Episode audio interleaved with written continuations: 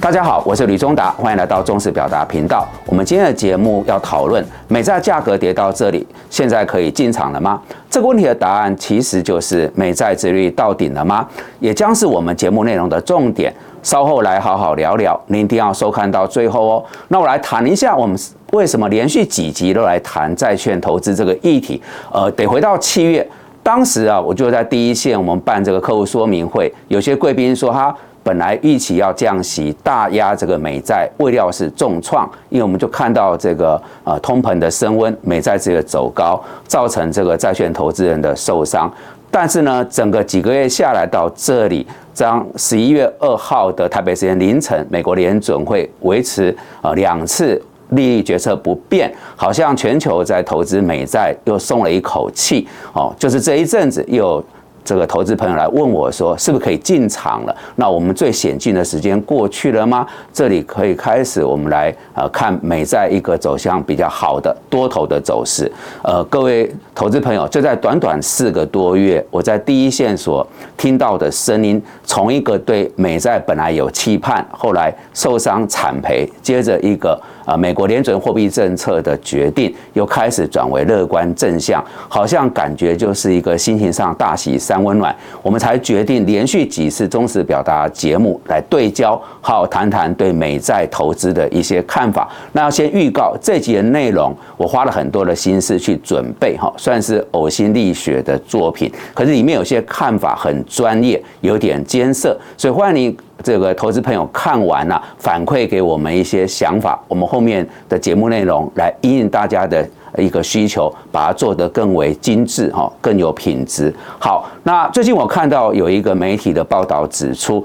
呃，美债这一波的大跌是美国两百四十七年来最糟的一次债券的空头，这种措辞真的让人感到蛮意外的。那到底是发生什么事？怎么回事呢？那由于美债价格跟殖率两者是一个反向关系，所以讨论美债的大跌得先对焦殖率这个概念。我们常常听到美国十年期政府公债殖率这个指标，它被当成是一个无风险利率。简单来讲，任何的投资商品对标报酬率的时候，应该是要比该公债值以来的高，不然就是风险报酬比哦相对比较差的一个情况。因此，它被叫做全球资产定价之锚。然而，非常遗憾的，自从二零二二年三月开始，随着联准会的暴力式升息，投资朋友们亲身经历经验的一场跌幅时间长，而且跌幅。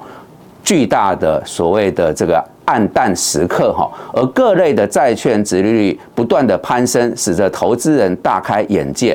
包括我个人在内，即使证券从业三十几年，也从来没有看过这种情况。所以，我们之前在节目当中有详尽分析，为什么美债殖率频创新高。各位如果有兴趣，可以回看节目。说真的，看到这段时间美债殖率持续仰角上攻的现形，我个人也觉得。相当的意外，因此当投资朋友问到美债价格跌到这里，现在可以进场了吗？此刻去买美债是接刀子还是抢便宜？那美国联准会在台北时间十一月二日凌晨两点实施利率政策，按兵不动，连续第二次将联邦基金利率啊目标区间维持在。五点二五趴到五点五趴的二十二年高点。那么在这场会议之前，我们感受到市场对美国十年期公债这五趴的心理关卡，哈，是蛮戒慎恐惧的。此外，根据美国银行的统计，十月底出现了自三月二十三日。啊，细谷银行破产以来最大的单周美债资金的净流入，哦，那这个流入金额是九十二亿美元。那显然有不少的资金看好明年联准会啊结束升息的周期，认为这个时候是逢低抄底十年期美国政府公债的机会。那加以啊，在中东地区的以巴冲突啊是否进一步扩大升级，加沙地区的局势啊。引发了市场的动荡不安。美债向来被视为是一个避险的工具，所以资金涌入到美债也是完全可以理解的。那到底现在进场买美债是 OK 的吗？我们先来听听官方的说法。十月下旬，美国财政部长耶伦女士表示，最近美国长债值率的飙升，反映民众对美国经济的信心，而不是出于对美国赤字上升或是经济衰退的担忧。显然，耶伦女士不管是她当年担任联准会主席，或是现在任职于美国的财政部长，她的立场都是很一致的，释出正面的讯息，尽力来安抚市场。带来阳光和希望，而事情当然没有如叶伦女士所讲的那么简单。我个人是自我期许，在这个财经论述上要严谨周延。如果只讲美债现在可以或是不可以买，这种二分法的回应太过简化。我们要来推演未来一段时间美国总体经济的状况，做完情境分析以后，再回头来看可不可以买这个题目。那这样谈事情或许比较科学一点。那第一种情境是，二零二四年联总会开始降息，这种情况只要发生，对美债是非常有利的，我们就结束了美债的艰难时期，价格开始往上走。至于什么时候会降息呢？各位知道，统一证券的。这个自营操作或是投信的基因绩效，在业界都是有口碑很不错的。那相关的看法当然值得重视。我们的自营部主管判断联准会降息的时间点会是在明年的第三季。不过联总会一再强调，利率政策的目标是要让通膨回到两趴的目标区。这个部分在可预见未来的一段时间里面。恐怕能见度并不是很高，我们就持续保持追踪吧。那第二种情境就是联总会采行鹰派的调性，那继续升息下去。这种情况就是通膨率持续攀升下，联总会坦白说也没有什么选择，它只能持续的升息来应应。那由于长天期的债券，它对于利率的变化是最为敏感，这种情况下是比较不利的。那以目前的情境来看，这个情境发。生的几率并不高。那第三种情境就是通膨率居高不下，或者收敛不如联准会的预期，那维持较高的利率好几年，等不到降息的到来。那么从七月以来，长天期殖利率的大幅飙升，它是一个 higher for longer，带动了期限。呃，这个溢价的议题发酵，而什么是期限溢价呢？我们稍后会来说明。在通膨预期与实际的利率还没有大幅改变的情况之下，长天期的公债值利率因为期限溢价而大幅的弹升。但是在十一月初联总会 FOMC 会议后，大胆判断仅剩下 longer。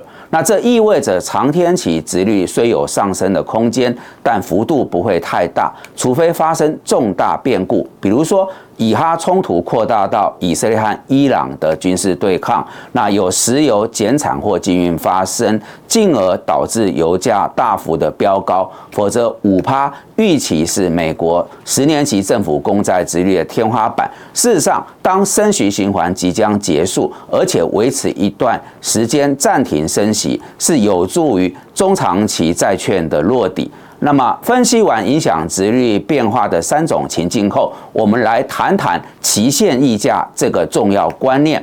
投资债券除了拿捏掌握总金的大趋势，判断升息或降息的方向外，也需要观察期限溢价。而期限溢价是反映了市场情绪和需求的指标，可以看作是投资人当他承担。偿债的风险来换取报酬的行为，也就是说，期限溢价如果上扬，那就是投资人得用更多的预期收益，他拿得到，才愿意去承担偿债的风险。而美国公债殖率主要是取决于短期的利率的预期走势，而这几个月美国长天期公债殖率的飙升，主要是受到期限溢价大涨的一个影响。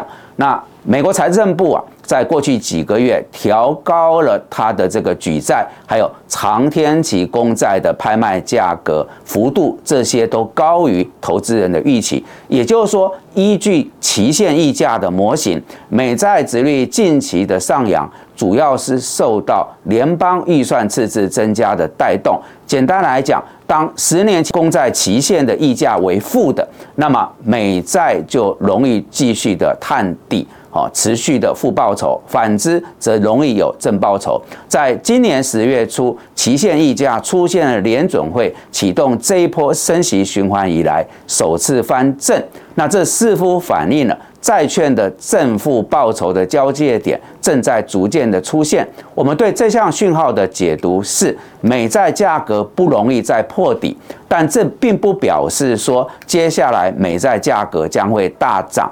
不要忘了。债券的持有期间是好几年，那短期内要看到债券价格明显回升不太容易。我们也才会在前一次节目当中说，慢慢买，分批买，那绝对不要照进，要多一点耐心。那我们的收尾还是得回到联准会货币政策的探讨，从。二零二二年三月以来，联总会已经升息了十一次。目前，美国的联邦基金利率是五点二五帕到五点五帕。基于升息对市场的影响具有递延性，所以联总会的政策基调是由更高的利率转变到更久的高利率。那么，从一九五八年以来，联总会的十二次升息循环，呃，可以知道终点利率。持续高位的时间平均是六个半月，中位数是五个月，最长是十五个月。这是二零零四到二零零七年那一次，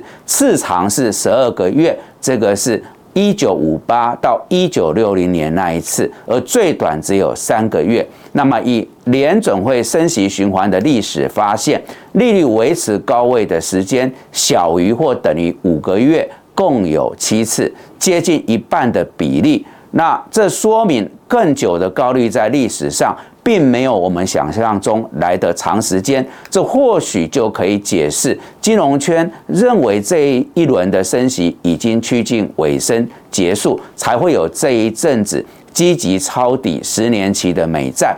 但是，即使美债值率接近升息循环的高点，如果这个美债值率还是居于高位，现阶段积极抄底美债的投资朋友恐怕还是承压不小。容我们再次强调，慢慢买，分批买，不要照进，要有耐心的重要性。最后一则投资经验，没有超过二十年以上年资的，好都没有真正碰过呃通膨跟升息。二者原本多数人以为资金宽松时代。告一段落，它只是暂时的。那如今看来，较高利率的时代将会变成一种新常态。我们许多过往十来年所累积的经验，都要重新的辩证与检视。这是对债券投资朋友一项由衷的建议。好的。以上是我们今天为各位所准备的内容。如果大家觉得这些资讯有助于您的投资判断跟操作，敬请帮忙按赞、订阅、分享跟开启小铃铛。感谢各位的参与。那欢迎各位啊，能够呃定期保持收看我们大家在这个频道上面更多的这个相会交流。